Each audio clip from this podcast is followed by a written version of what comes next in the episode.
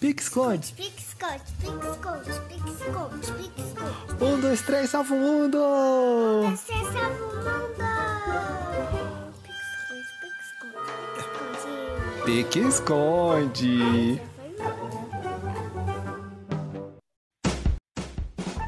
Olá, olá! Sejam todos muito bem-vindos, senhoras e senhores. Põe a mão no chão. Senhoras e senhores, pule de um pé só. Senhoras e senhores, esse é o nosso Pique Esconde, um podcast que fala de crianças, que gosta de crianças e é criança. Assim como eu, Sérgio Tencourt, e meu querido companheiro de jornada, Diego Lato Moreno. Este aqui. Bom dia, boa tarde, boa noite ou boa madrugada. Estamos de volta, eu e Zé Maurício Bittencourt da Silva Souza Sauro, gravando para vocês mais um podcast. Vamos ver, olhando para mim, adivinhando um dos temas de que iremos falar hoje. Vamos ver Correio. quem adivinha. Correio! Não, o tema Correios é um tema para outro podcast falando sobre política. O nosso vai falar sobre humor ainda. Mas tinha um menino que ele tinha macaquinhos do sótão, pernas que abraçavam o mundo e um olho maior que a barriga. Sabe de quem eu estou falando? Ah, menino maluquinho! Menino, certa resposta. Vou tirar a panela da cabeça porque eu não consigo equilibrá-la. Não tem problema, importante é que Menino maluquinho, nossos doguinhos aqui, sempre participando das gravações, meus cachorros, seja sete da manhã, meia-noite, três da madrugada, não importam, eles vão latir e eles vão participar, porque é isso que eles fazem. E a gente vai dar atenção para eles porque é isso que eles querem. Tá entendendo? É, na verdade, eles estão latindo por causa dos, da pulga do cachorro que pulou lá na frente, eles latiram. Ah, não tem problema. Então quer dizer que a gente vai falar sobre o Ziraldo ou sobre o menino maluquinho? A gente vai falar um pouco das duas coisas, por quê? Quem escreveu? Quem escreveu? Acho que antes de falar quem escreveu, a gente já podia puxar nosso quadro, né, Zé? Afinal, No nosso quadro, quem é o mestre? Vamos fazer aquela paradinha de vinheta assim que a gente tem que parar para entrar a vinheta? Assim, vamos. Aí, já paramos, já era, já voltou, já rodou a vinheta. É, rodou a vinheta e agora para vocês, quem foi Ziraldo, né? Então vamos lá. Ziraldo, nascido em 1932, cartunista, desenhista, jornalista, cronista, sargista, pintor, dramaturgo, ele que criou o personagem Menino Maluquinho. Também foi fundador da revista humorística O Pasquim. Ziraldo Alves Pinto, que nasceu em Minas Gerais, Caratinga, em 24 de outubro, perto de mim, de 1932. E o nome dele é a combinação da mãe Zizinha e do pai Geraldo. Ele sempre foi muito talentoso, com seis anos já teve desenho publicado na Folha de Minas. O Ziraldo, que estudou no Grupo Escolar Princesa Isabel, foi para a avó. é, desculpa, gente, espera aí que eu estou meio nervoso. É, É. Em 49, ele foi com a avó para o Rio de Janeiro, aí estudou lá, é, voltou para Caratingas, concluiu os estudos e ele começou a carreira na revista Era Uma Vez, fazendo colaborações mensais. Depois foi trabalhar na Folha da Manhã, que hoje é a Folha de São Paulo, desenhando já na coluna de humor. Em 57 foi trabalhar na revista O Cruzeiro, uma publicação de grande prestígio. Aí ele Oh. se formou em Direito. Você sabia que o Ziraldo é advogado formado em Direito na Universidade Federal de Minas Gerais? Oh Aí ele se casou, teve três filhos, e ele lançou em 60 a primeira revista brasileira de quadrinhos e colorida de um só autor, que chamava Pererê. As histórias elas já vinham sendo produzidas em cartoons na revista O Cruzeiro, e elas passavam na floresta fictícia A Mata do Fundão. Essa publicação durou até 64, aí foi suspensa por conta do regime militar, e inclusive o Ziraldo teve grande participação nessa época, por quê? Em plena ditadura, ele lançou personagens como Superman, Mineirinho e Jeremias o Bom. Mas, como nós sabemos, a história já mostra, é, não sei se vocês já ouviram falar no Pasquim, que era um semanário, um tabloide de humor em oposição ao regime militar, que renovou a linguagem do jornalística da época, e por conta disso, assim como Jaguar, Enfio e outros, é, tiveram grandes publicações procuradas e perseguidos por conta disso. Ah, Bom. inclusive, no Sesc Ipiranga, a gente teve uma exposição só sobre o Pasquim. Foi até o ano retrasado. Que sensacional. E aí, olha só, ele lançou em 69 o primeiro livro infantil, Flicts, que era a história de uma cor que não encontrava seu lugar no mundo. E ele usou o máximo possível de cores e o mínimo de palavras. E por conta disso, ele recebeu o Prêmio Nobel Internacional do Humor no 32º Salão Internacional de Caricaturas de Bruxelas. E aí, claro, em 1980, lança o Menino Maluquinho, um dos fenômenos editoriais do Brasil, que é uma criança que vive com uma panela na cabeça, alegre, sapeca, como toda criança deve ser, como a gente sempre fala aqui no nosso podcast. Já recebeu o prêmio Jabuti, ele, Uau. enfim. Isso é só um pouquinho do Ziraldo, com obras publicadas internacionalmente, em várias revistas, em vários lugares do mundo. E então, nosso Quem é o Mestre de hoje, o grande, sensacional Ziraldo. Parabéns, Ziraldo. Achou. Cara, fantástico, meu. Ziraldo é demais. Assim, eu tenho uma opinião particular, porque desde pequeno eu sempre gostei muito do Ziraldo, do Menino Maluquinho. Era um dos quadrinhos que eu mais gostava de ler, era o Menino Maluquinho e os Trapalhões. Eu ficava revezando, dia um, um dia outro, dia um, um dia outro, mas todo, quase todo dia eu lia. Era demais, cara. E você? Eu gostava muito do livro. Eu gosto do livro porque o livro ele marca para mim um menino que resolve tudo com um sorriso no rosto que é algo que eu carrego para mim e até hoje levo isso. Sempre um sorriso no rosto, sempre bagunçando. E como termina. Eu vou até falar um spoiler do final do livro, que ele não era um menino maluquinho, ele era um menino feliz. Ah, garoto! E por falar em ter um sorriso no rosto, qual será o nosso tema de hoje, já que vamos ter mais sorriso no humor, é, quer dizer, um sorriso no rosto e mais humor na vida? Odontologia. É como prevenir cáries. Não, não, não, não é isso. É implante dentário. Vamos falar sobre os implantes para quem tem medo de sorrir também, não? Não. Botox! Vamos falar sobre Botox. Não, não, e você não, sorri, levanta o ombro. Não, hoje iremos falar sobre os limites do humor. Até onde podemos ir para o humor? Será que as crianças têm um limite? Será que será que é ofender os seus coleguinhas é bom, é engraçado, não é engraçado? O que que a gente pode fazer? O que que a gente deve deixar de fazer? Ou como orientar os nossos filhos e filhas para que eles possam brincar de uma maneira saudável, sem desrespeitar os seus amiguinhos? Que que você acha, professor Diego?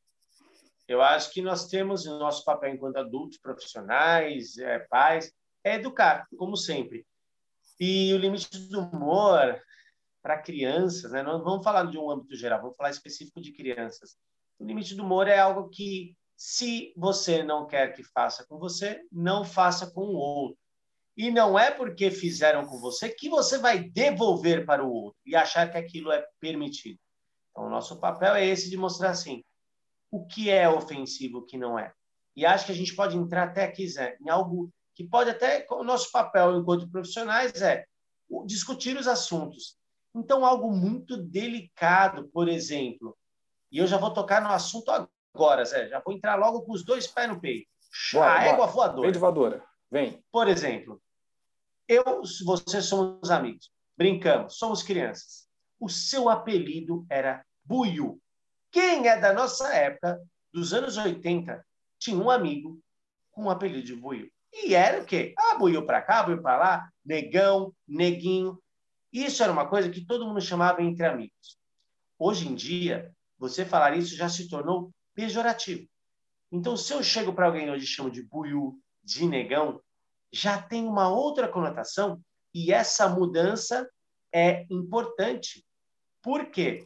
Porque não era porque era feito lá atrás e era normal que vou considerar normal hoje em dia. Se você tem um amigo, um vínculo de amizade adulto com alguém essa pessoa e você tem um, um vínculo de respeitoso, é uma coisa. Mas não quer dizer que você precisa perpetuar isso. Eu acho que isso é uma das coisas que é mais discutida assim, ah, mimimi para cá, muito mimimi, não pode fazer mais. Mas a gente tem que discutir sobre isso, sim. O que é o mimimi? Será que não estou desrespeitando alguém porque eu acho que é um mimimi? O que, que você acha disso, Zé? Rapaz, eu acredito que é um mimimi, é o brioche contemporâneo. Bonito isso, né, rapaz? Aprendi com.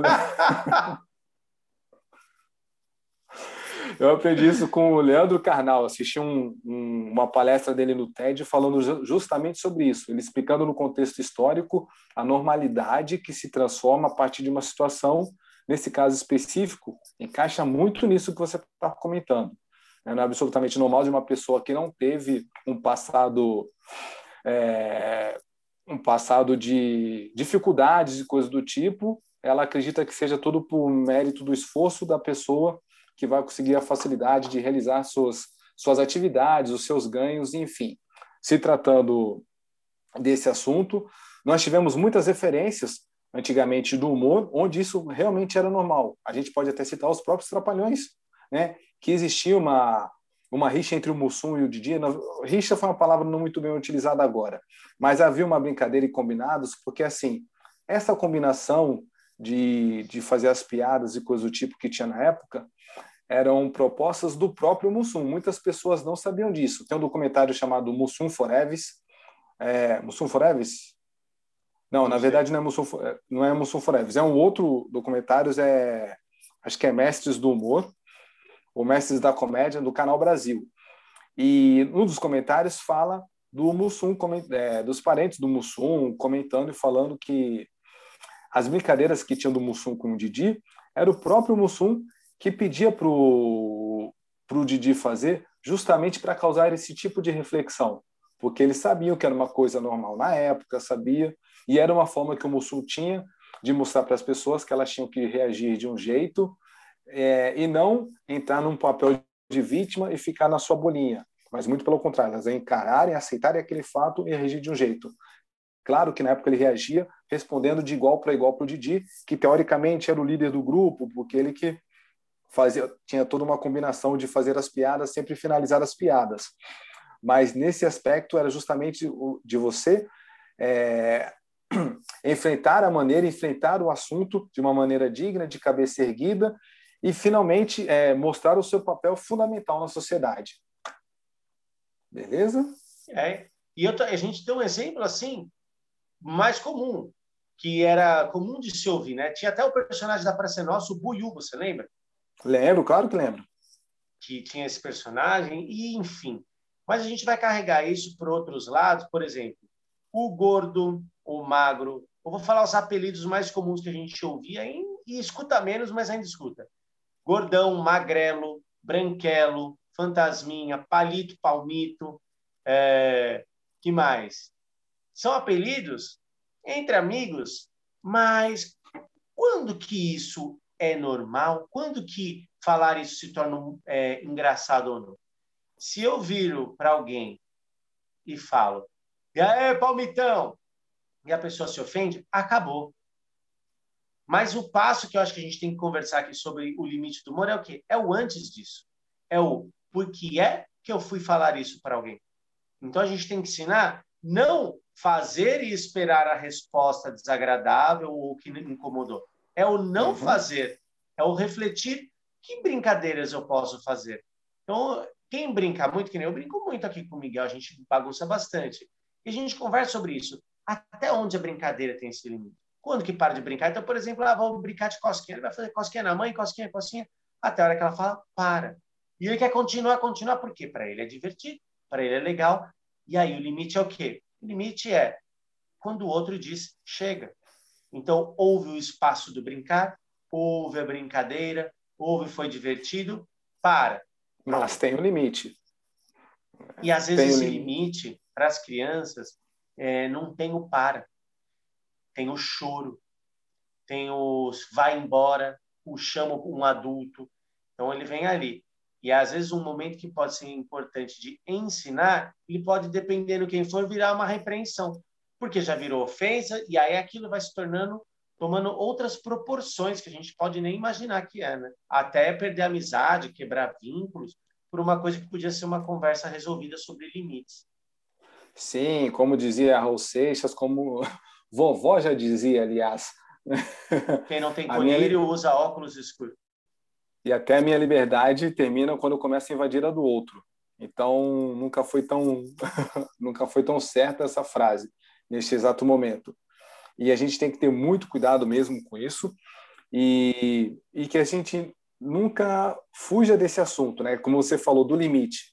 Né? A criança ela precisa até um jeito de educar a criança no limite é esse. Falou para, né? Parou, acabou, chegou. É óbvio que e a criança precisa entender, ela precisa ter essa noção de limite para que não aconteça mais, para que não se repita mais esse tipo de situação e justamente não chegue nesse aspecto de prejudicar e ofender a pessoa, ou seu companheiro, ou seu amiguinho, ou seu coleguinha da escola.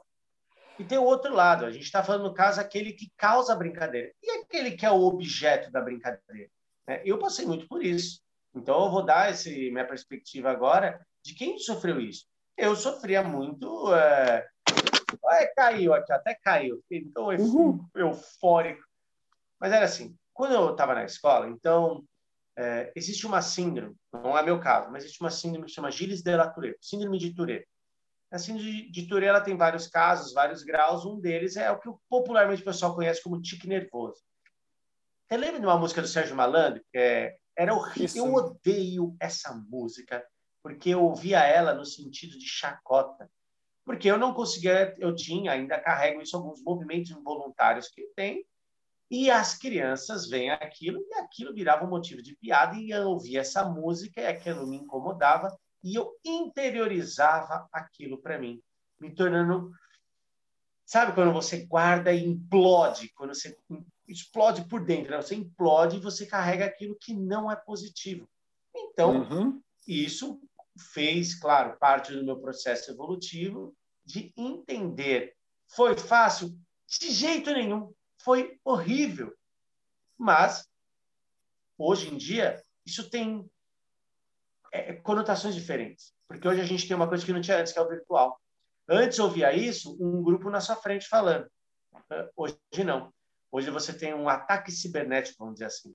Você tem uma brincadeira que não é legal. E muitos filmes, é, inclusive de Hollywood, mostram sempre alguém é, fazendo esse tipo de brincadeira desagradável com o outro que é o nerds, o gordinho, o rejeitado. Tem muito disso. E a gente assiste isso. Então é algo que ainda é. Tanto é que o bullying, o cyberbullying, ele virou um assunto, um tema tão discutido. Né? O que é engraçado para um e não é para o outro. É muito complicado e é como olha só, acabamos de receber uma mensagem que estamos acabando. Nosso tempo se encerra em 10 minutos, viu? Só para você ficar ligeiro, hein? Então tá. Beleza?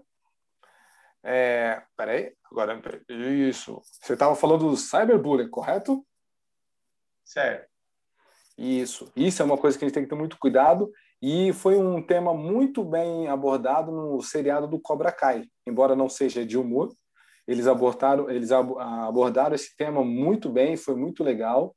Obviamente que eles levaram para o contexto das artes marciais para justificar uma luta ou outra, isso não significa que a gente tem que justificar o ataque nas pancadas e na violência, mas eles utilizaram, claro que depois eles justificaram você utilizar a arte marcial para você evoluir e para você não justamente não implodir nesse acaso, né? Então para você se desenvolver e esquecer que aquilo ali vai te prejudicar, muito pelo contrário, você tem que se libertar desse sentimento e a arte marcial é um excelente caminho para que você possa fazer isso.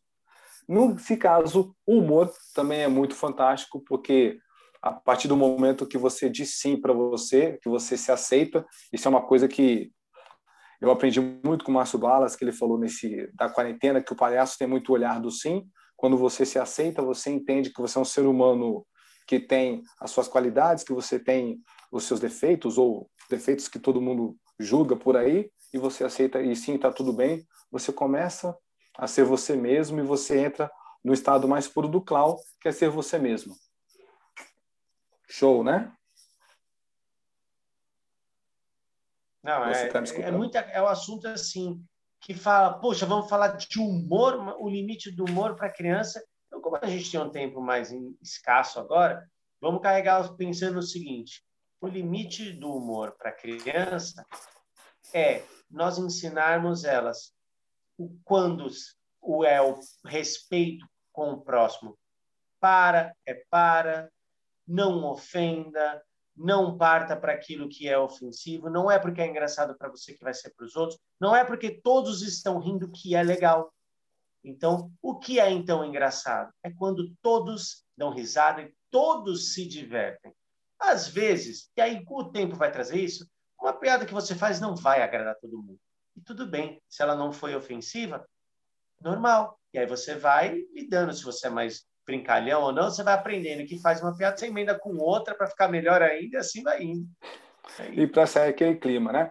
Você falou, é, você falou uma coisa bacana de eu agradar todo mundo e não agradar todo mundo. Eu estava até conversando isso com, com o Felipe Kuma, que foi um, um, o meu roteirista durante muitos anos. Foi não, ele sempre, é, sempre foi meu roteirista, ele sempre me ajudou muito a escrever os textos de comédia, que é o Felipe Kuma, a gente conhece, mais conhecido como Fel.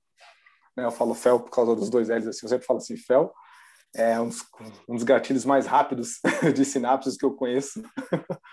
e a gente estava conversando até isso é, sobre esse, os limites do humor, na verdade, no mundo real, né?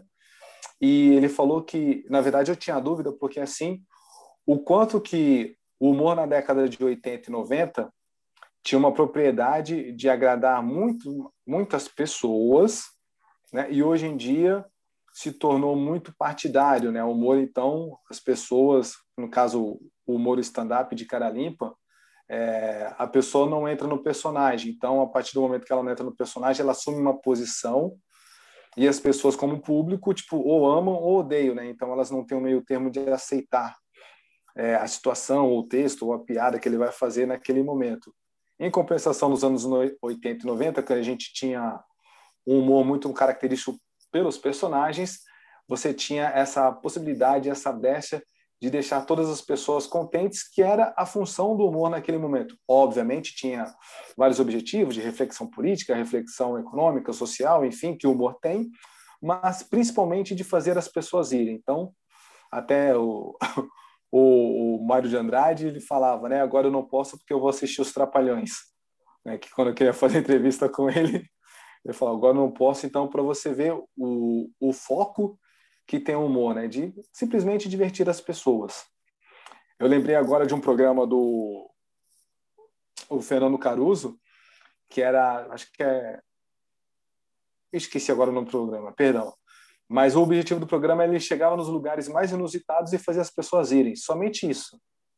Chegava lá, fazia a pessoa, sei lá, na fila do ônibus. Ele chegava lá, começava a fazer as coisinhas, e o objetivo do programa era esse: fazer a galera rir e se divertir naquele momento que a gente sabe que é uma tensão, que é um desgaste, é um clima meio pesado. E quando de repente chega uma pessoa comum e faz uma brincadeira, causa um, um, um desequilíbrio na energia tensa, assim, tipo, já, já ganha o dia e já finaliza bem em paz no seu dia, no seu trabalho que for, ou no seu retorno de casa.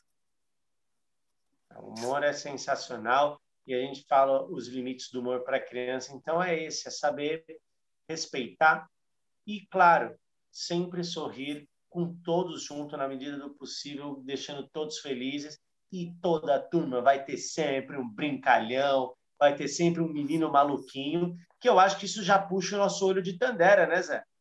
Ah, no olho de Tandera. Então, é esse o nosso livro, nossa indicação. É esse livro que vai te dar a visão além do alcance para a semana, o menino maluquinho, claro, do nosso quem é o mestre Ziraldo. Então já anotem aí para vocês, vai aparecer aqui embaixo o Kreuzebeck aqui, vai colocar na edição depois. aqui então ele vai colocar, vai aparecer aqui a imagem do, do livro do menino maluquinho e obviamente a gente vai colocar a descrição caso você queira adquirir para comprar também lá nos videozinhos do YouTube. Fechado, galera? Estamos terminando, né, professor Direito? Estamos terminando e a gente já dá spoiler da semana que vem, do nosso próximo episódio.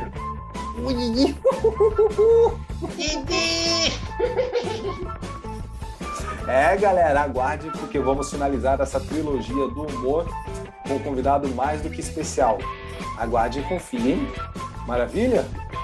Maravilha, então me despeço por aqui. Um beijo para vocês, divirtam-se, assistam os outros episódios, compartilhem, divulguem e muito obrigado por terem emprestado os ouvidos de vocês gentilmente mais uma vez. Com certeza. Estaremos no Spotify, o Google Podcast, todas as plataformas de podcast para vocês e também no YouTube com esse vídeo que vai estar super bem editado, eu acredito que sim, ou não. Se não tiver, não tem problema, a gente edita melhor no próximo. Muito obrigado a todos vocês que nos acompanharam. Até o próximo programa, se Deus quiser. Fiquem com Deus também e diga tchau, Lilica.